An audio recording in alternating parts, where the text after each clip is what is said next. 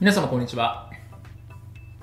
弁護士をしております。中野秀俊と申します。今日のテーマなんですけれども、フランチャイズ契約の注意点としてお伝えしたいというふうに思います。まあ、フランチャイズなんとなくわかりますかねという話なんですけれども、例えばコンビニとかがいい例なんですけれども、セブンイレブン、ファミリーマート、ローソン、いろいろありますけど、あれっていわゆる、まあ、本部と言われているところが出しているというよりも、いわゆるま個人事業主さんとか、まあ、別にオーナーさんっていうのがいらっしゃってその看板セブンイレブンの看板であるとか商品であるとかを、ねまあ、そこに、えーまあ、卸していてそしてその独立採算でですね、そのオーナーさんとかが、フランチャイズのオーナーさんが独立採算で運営しているという、これからフランチャイズっていうわけですね。いわゆる屋号であるとか、商品のノウハウであるとか、そう運営ノウハウみたいなものとか、商品とかを、まあ、そこでまあ貸し出すみたいな、そんなイメージ。そして事業を運営してもらうみたいな、そういうことですよね。まあ、このフランチャイズっていうのは結構意外といろんなところであったりしますと。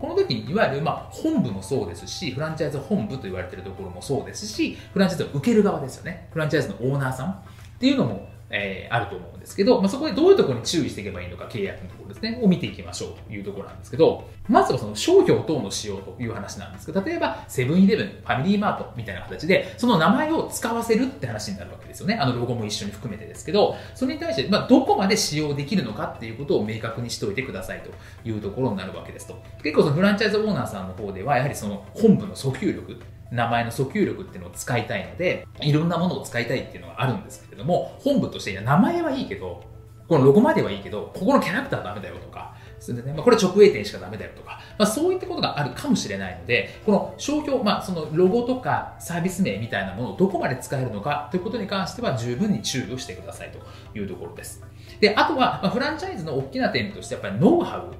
ですよね。ノウハウ、その本部が培ったノウハウみたいなものも提供してもらうってことが非常に重要になるかなというふうに思っていますと。なので、まあ、開業の準備に関するものとか、商品店舗管理とか、人事、人に関すること、広告宣伝、財務会計。まあ、これはあの正解があるわけではないんですけれども、どこまでですね、本部が関わるのか。もう名前とあれだけ貸して、ですね、名前とかロゴが貸してあと勝手にやってくれっていうのか、ある程度経営支援的なところまでやってもらうのか、まあ、これはあの料金との見合いだったと思うんですけど、ノウハウのどこまで提供してもらうのかというのは、フランチャイズのオーナー側、フランチャイズを受ける側からかするとすごく大事なことかなと思うので、ここは必ずですね、確認が必要かなというふうに思います。で、あとはですね、加盟金とかロイヤリティの問題なんですけれども、まあ、これ結構大きいですよね。つまり、えその、ロゴとかサービス名、フランチャイザー、本部ですね。フランチャイザーと、フランチャイズの本部がそれを貸し出しますと。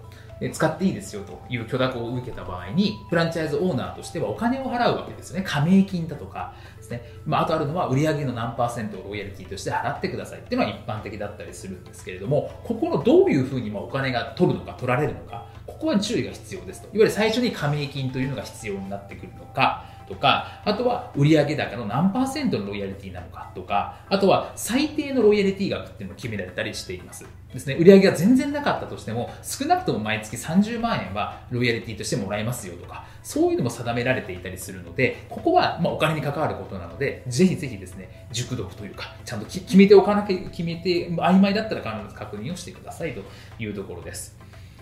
で、あとはですね、まあ、協業必至といって、まあ、来、同じような事業やんないでねってことが決められたりしています。なので、例えば、まあ、注意しなきゃいけないのは、あの、契約終了後もですね、終了後も何年間は、その地域ではやんないでねっていうことが決められたりしています。セブンイレブンのフランチャイズオーナーさんだったら、辞めたとしても、ローソンやんないでねとか、まあ、そういうことですよね。まあ、そういうことなので、まあ、契約終了後もこういう縛りがあるのかどうかっていうのは、きちっと確認された方が、特にフランチャイズオーナーさんですね、の方からすると、あるかなというふうに思っていますと。なので、結構フランチャイズの契約については、本部が用意する契約っていうのを、じゃあそれを飲みますか飲みませんかっていう話だと思うんですけれども、フランチャイズオーナーさんですね、としては、結構その、いろんなばらつきがあったりしますので、そこをちゃんと確認をして、今言ったところは特に重要なので確認をする。で、フランチャイズを始めたい方も、本部としてきちっとそこを握っておかなきゃいけないので、きちっとどういう契約にすべきなのかっていうことを、まあ、これを踏まえて検討していただくっていうことが大事かなというふうに思っております。本日も動画をご覧いただきましてありがとうございました。